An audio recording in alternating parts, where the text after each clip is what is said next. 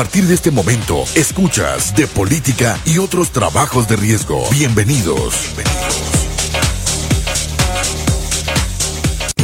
¿Cómo están mis estimados amigos bebés de luz? Estamos nuevamente en el segundo programa de política y otros trabajos de riesgo. Como les dijimos eh, el jueves pasado, estamos nuevamente aquí. Me siento dichoso, sumamente contento porque estoy rodeado de dos mujeres que déjense lo guapas, dos mujeres talentosas que sin duda contribuyan el día a día en Chicontepec en su labor social, cada una desde una trinchera diferente, pero demostrando que las mujeres actualmente en todo el país y en toda la nación han llegado a ser pieza fundamental del desarrollo social. Me quiero presentar en primer lugar a, a mi conductora y amiga, a la licenciada Blanca Bustos, ya la tuvimos en el programa anterior, Blanquita. Muy buenas tardes a todos, bienvenida psicóloga. Eh, por este medio quiero agradecer a todas las personas que estuvieron con nosotros el programa pasado. Muchas gracias por su tiempo, por sus comentarios. Y bueno, estamos aquí para tratar un tema muy controversial y muy importante para todos. Yo siempre he pensado que todos los seres humanos todos los días traemos como que o lidiamos batallas, algunas batallas, algunas guerras y muchas veces no lo sabemos o los demás o no traemos aquí una pantallita que diga qué es lo que está pasando por nuestras mentes. Entonces tenemos que ser muy empáticos y respetuosos con los demás y bueno, de eso se trata el tema que vamos a tratar el día de hoy. Entonces, bienvenidos todos. Así es. Así es, mi estimada licenciada Blanca Bustos. Que ya, ya te vamos a crear tu Instagram porque nos contaste hace ocho días que no tenías Instagram. Pero eh, después de todo lo que he leído esta semana, créeme que también te doy un poquito de razón de no tener esa red social. Y hoy estamos de manteles largos porque nos acompaña una gran amiga y que es la psicóloga Jessica Martínez Toribio. Bienvenida psicóloga. Antes de que te presentes quiero quiero presumir un poquito a la audiencia la calidad de persona que tenemos hoy aquí con nosotros. La licenciada Jessica es egresada de la Universidad Autónoma de Tamaulipas, de allá de Tamaulipas. Tiene el grado de perito en psicología forense por la Sociedad Mexicana de Forenses socia del Colegio de Psicólogos Victorinenses en la ciudad, en Ciudad Victoria, Tamaulipas. Ya me equivoqué. Victorenses. Victorenses, Victorenses. Ciudad Victoria. Ciudad Victoria. Sí, ya se me cuatrapeó la lengua. Miembro de la Federación Mexicana de Criminología y Criminalística. Y actualmente, porque se sigue preparando, y eso es lo más importante, que nos sigamos preparando porque nunca dejamos de aprender, se encuentra estudiando el diplomado en protocolo en el protocolo de Estambul y un diplomado en ciencias criminológicas. Bienvenida psicóloga. Ah, pues muchas gracias y pues les agradezco nuevamente la invitación. Bien dicen que nadie es profeta en su tierra y pues aquí estamos en Veracruz, en específico aquí en Chicontepec y sobre todo contribuir con un poquito de lo que sabemos pues a nuestra sociedad porque pues de nada sirve tener tantos estudios, 80 mil estudios si lo que sé no lo voy a transmitir y la verdad este a mí me gusta mucho mi profesión, me gusta lo que yo realizo, pero sobre todo el poder apoyar a las personas que realmente lo necesitan. Y bueno, voy a dar mi comercial antes de empezar.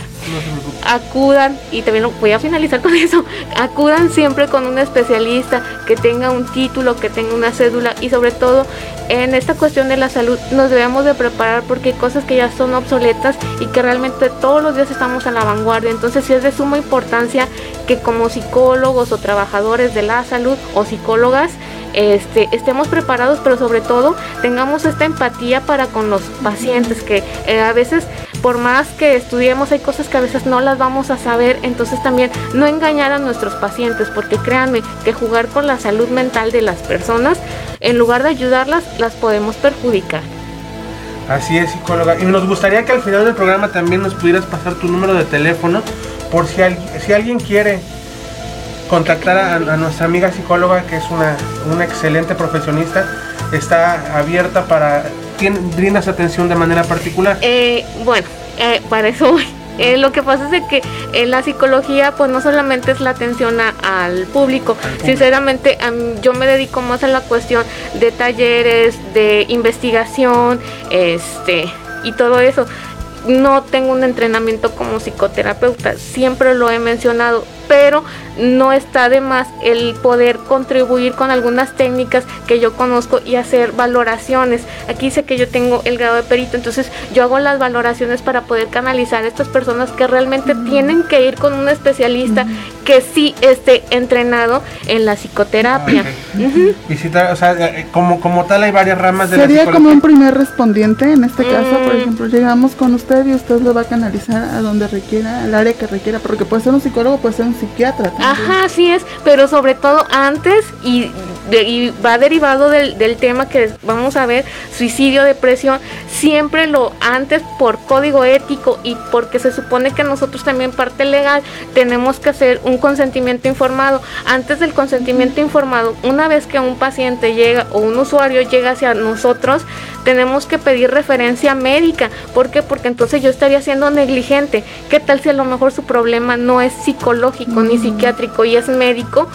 ¿Qué voy a hacer yo? Ya me estaría yo aventando una bronca legal. Entonces sí tiene que ser multidisciplinario todo este rollo de la salud mental que a veces se nos olvida como profesionistas de la salud. O sea, decimos, ah, sí, yo te voy a ayudar, yo te voy a hacer tus males, pero yo te voy a curar tus males y por ende luego piensan que los psicólogos y psicólogas somos chamanes, brujos, que tenemos una bola mágica y que al primer contacto, no hombre, ya te voy a cambiar. Cuando realmente no es así, todo lleva un proceso. Un proceso, pero sobre todo va de la mano con la cuestión médica. O sea, tiene que ir primero proceso médico, ya después el psicológico, consentimiento informado y después de ahí, ahí mismo voy a estipular qué es lo que yo te puedo aplicar dependiendo a la situación que yo te que vea qué es lo que este derivado perdón de la entrevista inicial yo voy a sacar un diagnóstico y ver qué prueba te puedo aplicar ah, sí porque igual no todos estamos entrenados en la aplicación de pruebas psicométricas sí lo psicométrico es lo que vale ¿Por qué? Porque también este, hay pruebas proyectivas que realmente me van a sacar lo que la persona siente en ese momento pero no lo que realmente yo busco. en lo legal es lo que se ve. Sí, sí, es lo que... Y batallamos mucho con eso, de verdad, porque luego van las víctimas que obviamente ya llevan tal vez procesos anteriores, pero lo que van a reflejar es lo que están viviendo en el momento. Sí, claro. Y es que es, más factible un psicométrico, ¿por qué? Porque tiene un espacio de seis meses. Entonces, lo, el único detalle, digo, es que no estamos entrenados o no queremos entrenar. No queremos Ajá. Y sobre todo el costo, porque para poderlos adquirir, las librerías te piden que tengas una cédula. O sea, no te lo va a vender porque ahí si Chuchito quiere, es, no. lo compran, Ajá. Tiene que ser alguien que realmente sepa utilizarlos y lo mejor es que ya te pueden vender eh, en línea pero obviamente con tu cédula, y es más fácil la aplicación, pero ya es a cuestión de cada persona, pero los costos son los que no quieren. Es a lo que yo voy. muy caros. Sí, no, yo no puedo darte una psicoterapia, pero sí te puedo ayudar en esta parte, en la aplicación y ofrecerte otros colegas que sí te pueden ayudar o incluso hacerte una referencia estructurada con el psiquiatra dependiendo de lo que salga en cuestión de personalidad. Que arroje. Así es. O sea, no es que un día me levanto y digo, quiero, quiero prepararme en eso y me meto, y iba a hacer un comercialote a, la, página esa de las manitas amarillas chocadas y lo pido en línea y me llega el tercer día, ¿no? Necesito.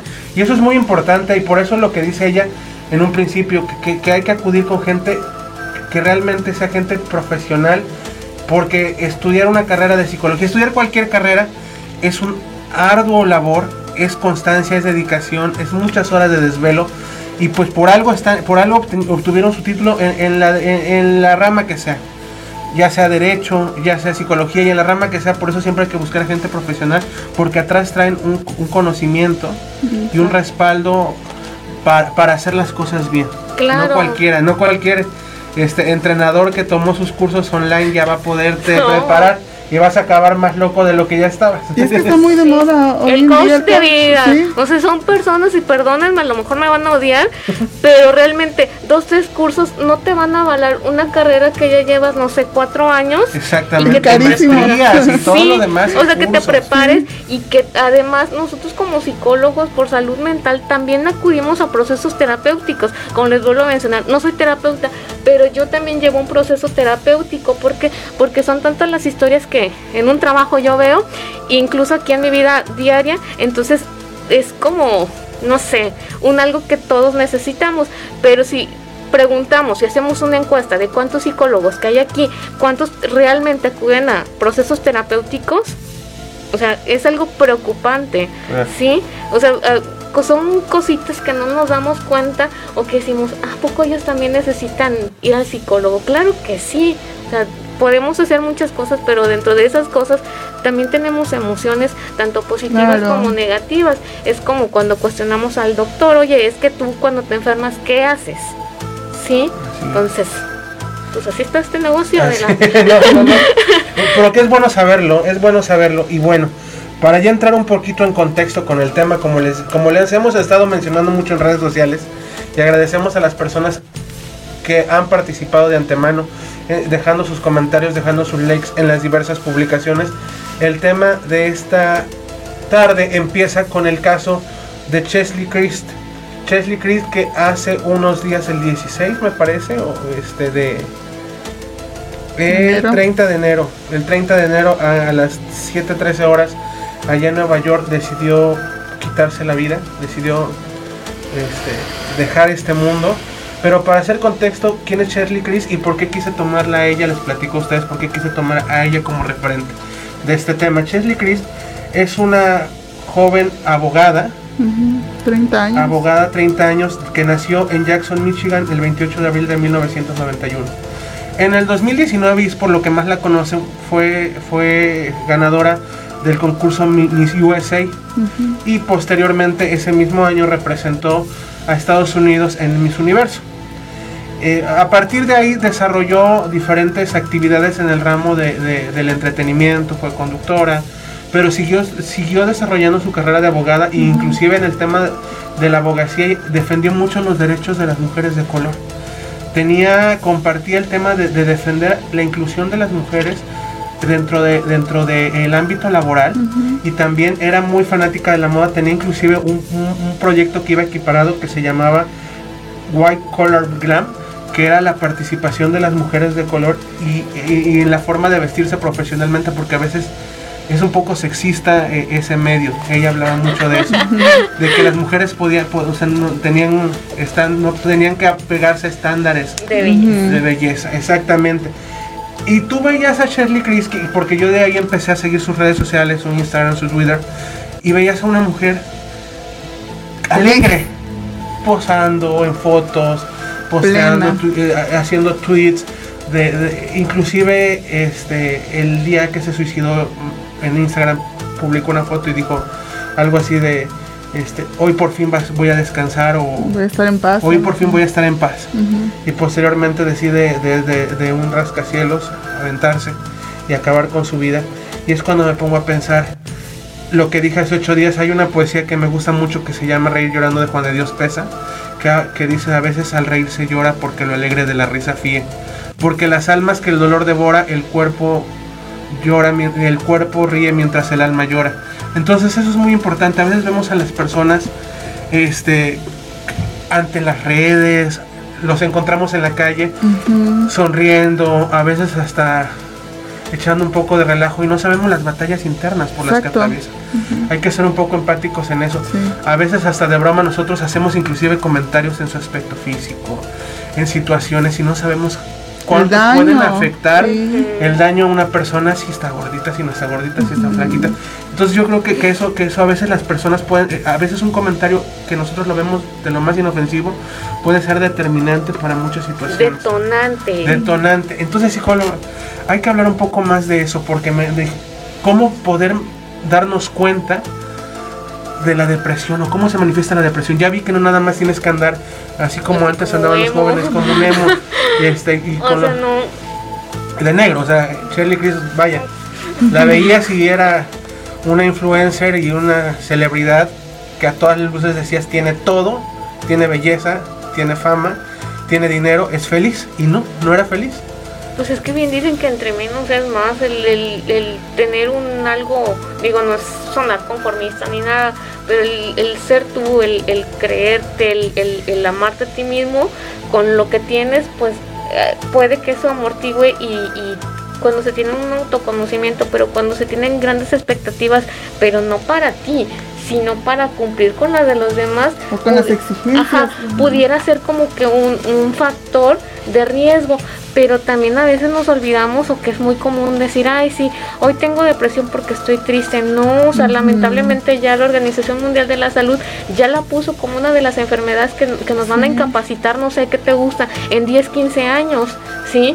Y todo por qué? Porque no solamente es depresión como tal, porque puede ser el, el trastorno como tal, de acuerdo al DSM-5, si cumple algunos de los tres criterios, podemos decir que ya es un, no sé, que ya es el trastorno, pero hay otras personas que tienen los rasgos y los rasgos también pudieran, este, tener otro bracito que pudieran ser, no sé, la ansiedad, el estrés y sobre todo ahorita que nos está pegando demasiado el estrés por la pandemia, que no tenemos dinero, que esto y lo otro, pero también si ya nos volvemos al- a lo común de aquí, de nuestra vida, es cierto, a veces pues una palabra a lo mejor, este, sí me siento mal, no sé, como que en, un- en una etapa existencial y viene alguien y me dice un algo feo, pues es como decir, bueno, sí es verdad a lo que la gente me dice. Sí. Es como que se siempre he manejado esto que hay que cuidar lo que decimos. Incluso ahorita estamos nosotros aquí platicando bien padre, pero quién quita que alguien que esté mal emocionalmente utilice todo este contenido para hacer una mofa de lo que se está platicando. Ya lo hemos visto en varias situaciones, ¿no? Como la muchachita del TikTok del, del lenguaje incluyente. Sí, sí, sí. Sí, o sea, imagínate el salir a la calle, el que tenga esto de que, "Ay, mira la que dijo esto, sí, o la famosísima Lady Coral, sí, o sea, o muchas personas que las redes pues sí en sí, o sea, te afectan.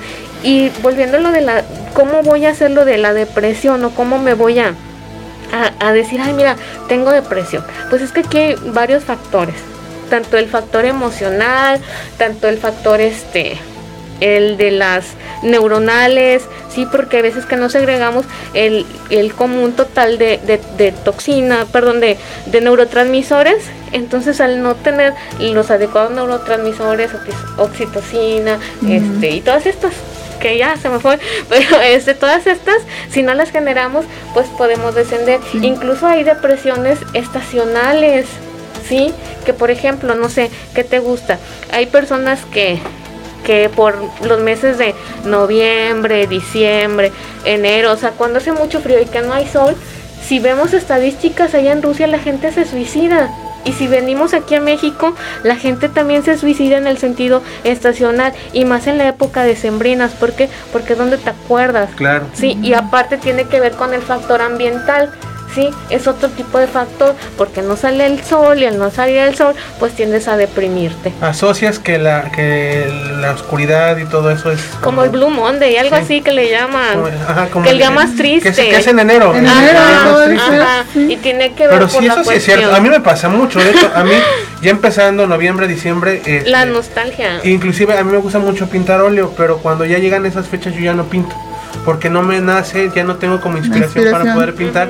Y espero hasta que ya empiece eh, la primavera, que empiece a salir el sol, como que ya me dan otra vez las ganas de... Sí, pero aquí ya está regulada tu cuestión emocional. Te digo, o sea, tenemos que pasar por pro- varios procesos. Eh, el primero es el autoconocimiento, el saber qué soy, qué es lo que represento, pero también es un factor importante la familia. Sí, estos vínculos sociales afectivos, porque la familia es nuestro primer grupo social, sí, donde nacemos, donde nos sentimos incluidos y todo esto, aquí es para que si están viendo los papás, este, nos pongan esta atención, el que son nuestros hijos, el saber qué le pone triste, qué le gusta, quiénes son sus amigos, porque así como papá, yo ya voy a saber cuál va a ser este el momento en que yo vea que mi hijo está mal, está triste, porque Exactamente, ¿cómo identificar? Porque es complicado. ¿Cómo identificar? Es la pregunta que yo que, que quisiera hacer. ¿Cómo, ¿Cómo un padre de familia, un amigo?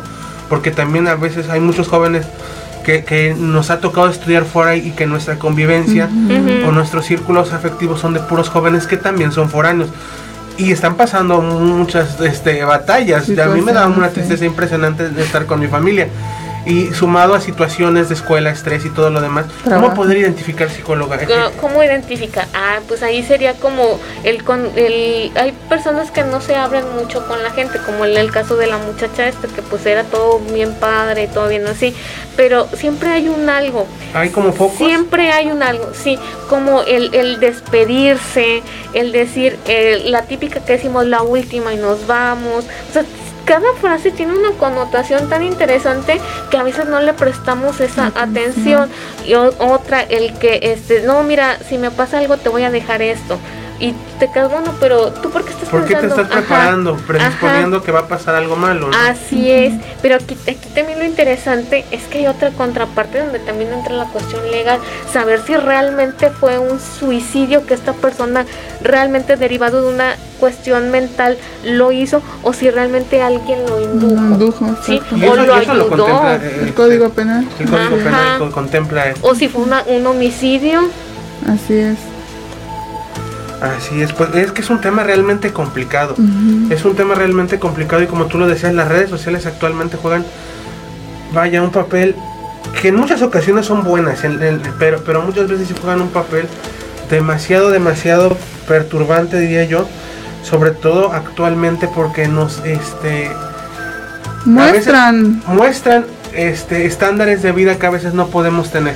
Este, estuve leyendo que había que había estudios de que por ejemplo Instagram, que es de las redes sociales que más daños este a la salud mental provoca porque por ejemplo los jóvenes que un joven que, que tiene una vida eh, con carencias ve que existe un joven de su misma edad que puede accesar a viajes, a lujos, a una joven que no este una joven ve que una joven que la otra joven es un estereotipo de una joven rubia, guapa, ojos azules y que y de repente dice, pues yo nunca voy a yo no soy una persona que, que valga porque yo no puedo estar tal vez en un avión o, por- o yo nunca voy a poder alcanzar la felicidad porque no tengo el cuerpo de ella y empiezas a crear estereotipos y, y- y te frustras porque al no poder a- alcanzar eh, esos parámetros que te van Exacto. marcando las redes. Ahorita TikTok, TikTok es que es, la, que es la red social de moda actualmente y cuando ves todos los videos de estos jóvenes y hasta te preocupas porque yo digo, o sea, ¿cuántos jóvenes por estar haciendo absolutamente nada ganan millones y tienen una vida increíble? Y uno que está aquí todos los días Estudiando. picando, picando y, pi- y picando piedra no lo logra. Y de alguna forma, pues eso te afecta, ¿no? Te- O sea, hasta, hasta te cuestionas de qué sirve que yo haya estudiado tanto. o- Yo también mi carrera. Sí, sí, sí, sí. X o Y influencer por echarse agua en la cabeza, Ya ganó. ganó un montón y ya anda en París. Sí, pero esos son los efectos precisamente de la sociedad, porque al final de cuentas es la sociedad la que nos está imponiendo a través de estas redes sociales ciertos parámetros de conducta. Entonces nosotros pues nos quedamos así como que, ay, estamos obsoletos ya porque no hacemos ciertas o cuáles acciones que siguen la demás gente y que obviamente se promueven estas conductas a través de esas redes sociales. La replicación, o sea, cuántos no hemos visto que son temas interesantes y no les prestamos la Claro. atención. Ya hasta cuando realmente nos sucede, o sea, que nos pasa ya en la familia, decimos, ah, caray, no, pues sí, eso yo lo vi en tal lado. Entonces, Ujú. hasta, bien dicen, hasta ver no creer. Y hasta que no te suceda ya como que uno modifica ciertas conductas, porque las modificamos, no podemos cambiar, porque ya es- el ser, es modificar, y así. No, y, de, hecho, este, en, el punto de, cómo partimos y, y de- del tema de la red, a mí algo que me preocupa mucho en cuestión de redes y de medios de comunicación y de programas de entretenimiento es que aparte todos esos problemas los hemos tendido a romantizar. A romantizar, Sí. a romantizar, este, y o a poner de moda, ver a la ansiedad, ver a la depresión como algo de moda. Vemos programas y si no los sabemos ver, porque si no tenemos una conciencia plena y un, y- y un buen albedrío de, de saber ver un pro- programas como 13 Reasons Why, no sé si lo han visto alguna vez, que es de una joven que, que se suicida y previamente Ah, deja... bueno, en español, las 13 Por razones. 13 razones, por 13 razones deja cassettes Sí. de por qué, pero, pero, pero se romantiza mucho eso. Ahorita estamos, a- hay una serie que en HBO que también está muy de moda que se llama Euforia, Ah, sí. que, que, que, que- que habla de- del problema de las adicciones y de los excesos, pero de repente yo veo eh, eh, este a gente en TikTok, a gente en Instagram, que juega con ellos como si fuera un logro hacer, hacer una fiesta llena de, sustancias prohibidas y, de sexo en exceso. Entonces digo, o sea, está terrible, ¿no? Porque mm, la, serie está enfocada a, tocar esos temas que son las adicciones y eh, las adicciones en todas las eh, formas, porque adicciones a relaciones este, enfermizas, a vínculos enfermizos, inclusive filiales. Pero la gente no lo ve así y de repente piensa que está bien o que para estar a la moda tienen que ponerse como se a la moda y eso es terrible. Ya conocemos el bullying en las escuelas, pero ahora existe el ciberbullying. El hate, cuando alguien te ataca. El mensaje de odio que actualmente se clasifica o se les llama aquellos que atacan haters pero esos influyen de gran manera los mensajes de odio y lo, y lo peor es que no hay una regulación en ese sentido de, que, de, cómo administrar las cuentas. Pero a, propósito del, del, ciberbullying, a ver a quién de las dos nos puede explicar un poco más en qué consiste.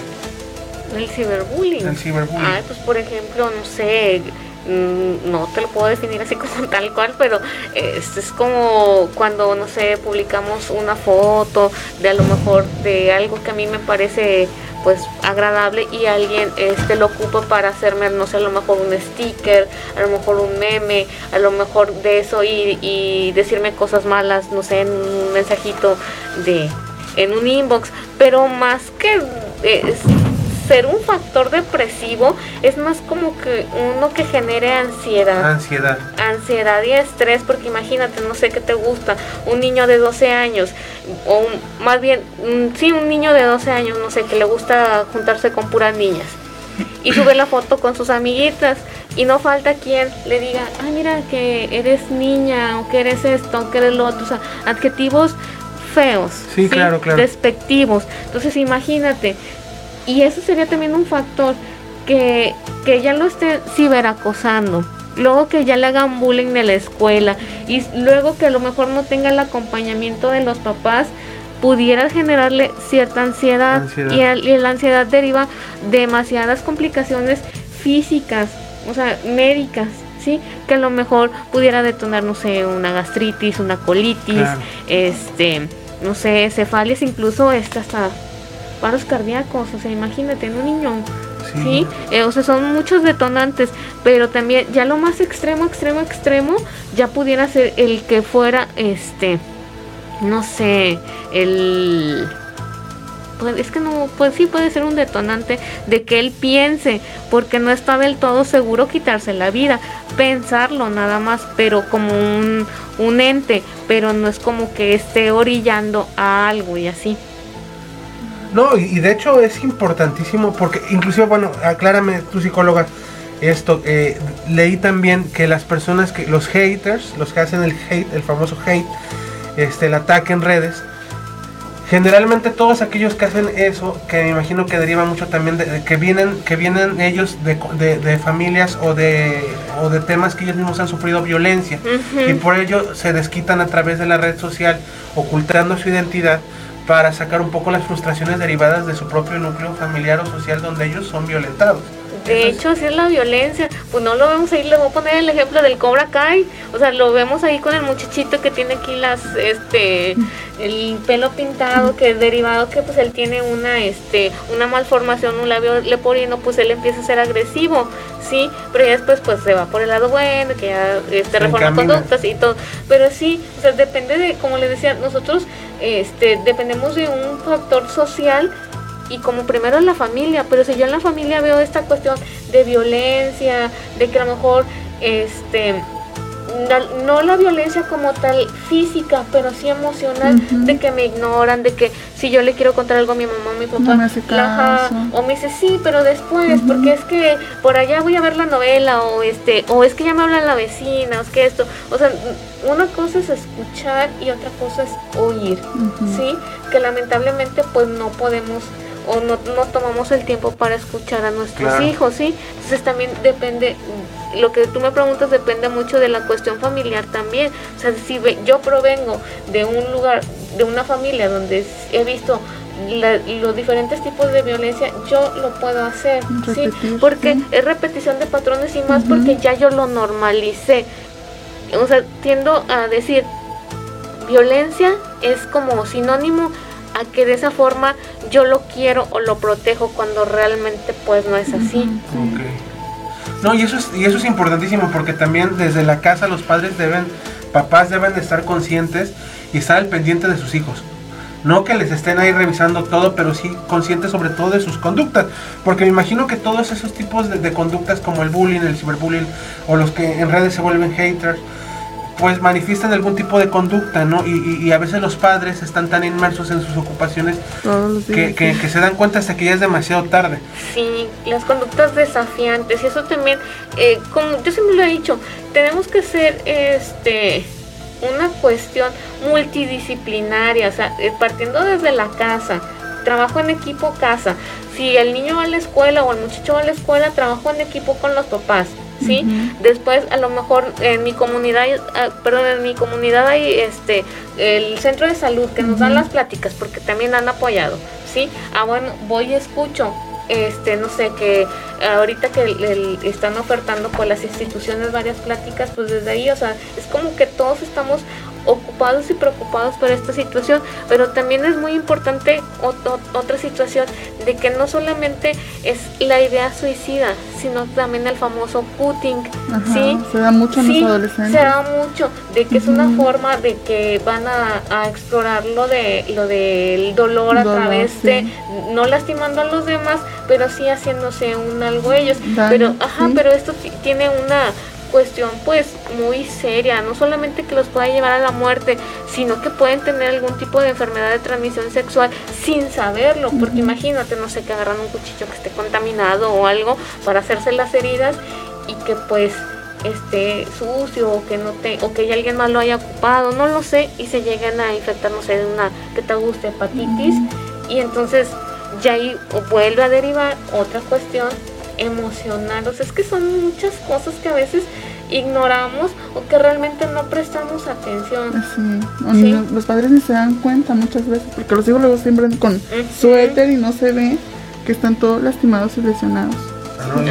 y, es. terrible eso. También otra cosa que, porque estuve leyendo un poco más del tema, hay, hay otra cosa súper interesante que, que, leí en, la revista Forbes, en un tratado de salud mental y las redes sociales, que existe, que existe un tipo de miedo generado por redes sociales que se llama FOMO.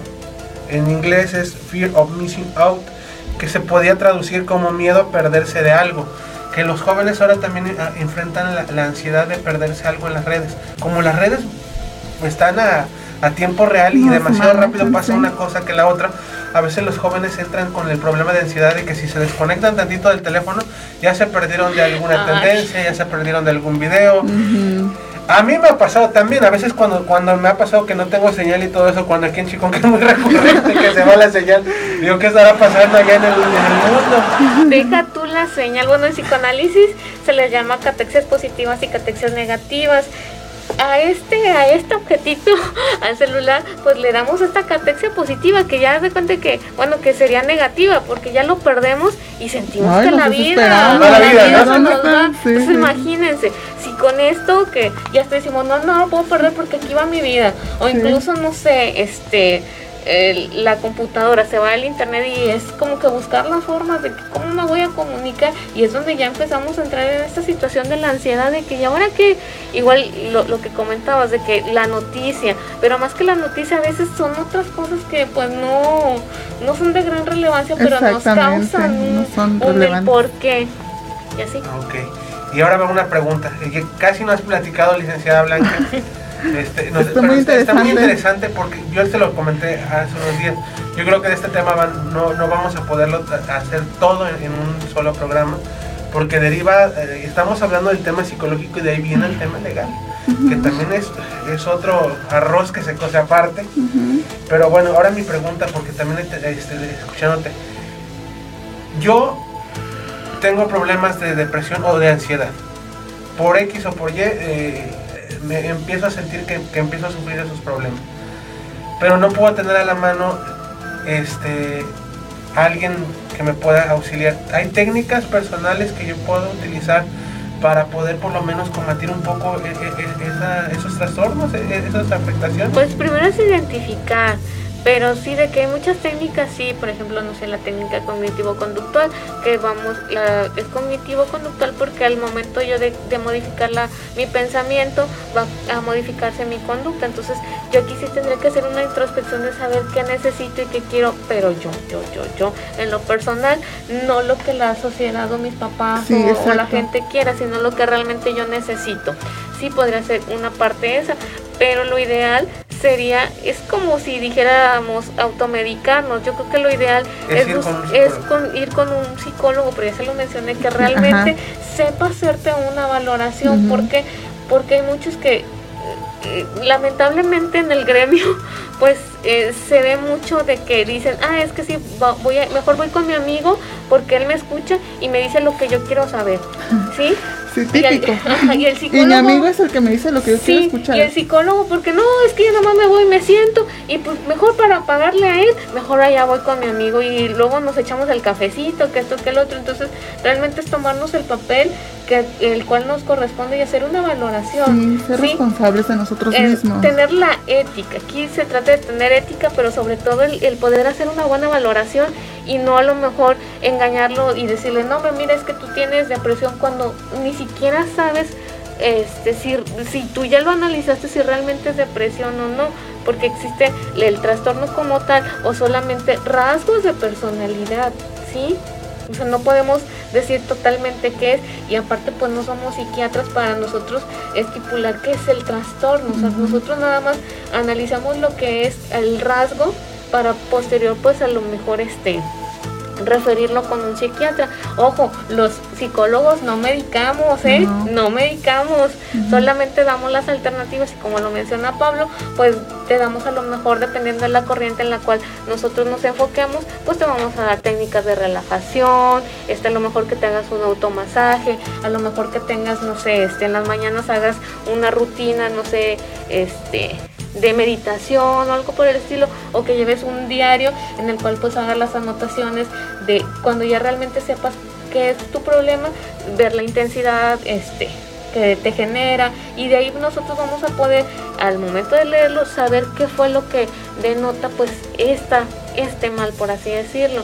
Eh, siempre hay una verdad sí pero para esa- llegar a esa verdad tenemos que hacer el trabajo colaborativo tanto psicólogo y tanto este pues paciente porque siempre también lo he dicho hay veces que dicen es que yo no voy ahí contigo porque no no sabes o porque no me vas a curar fíjense así vayamos al mejor médico del mundo si yo no me tomo mi Medicamento. medicamento que me dijo ocho a cada ocho horas pero a mí las ocho horas pues nomás no me acuerdo me la tomo cada 12 cada 24 un día sí y un día no. Y que digo no hombre ese doctor no sirve.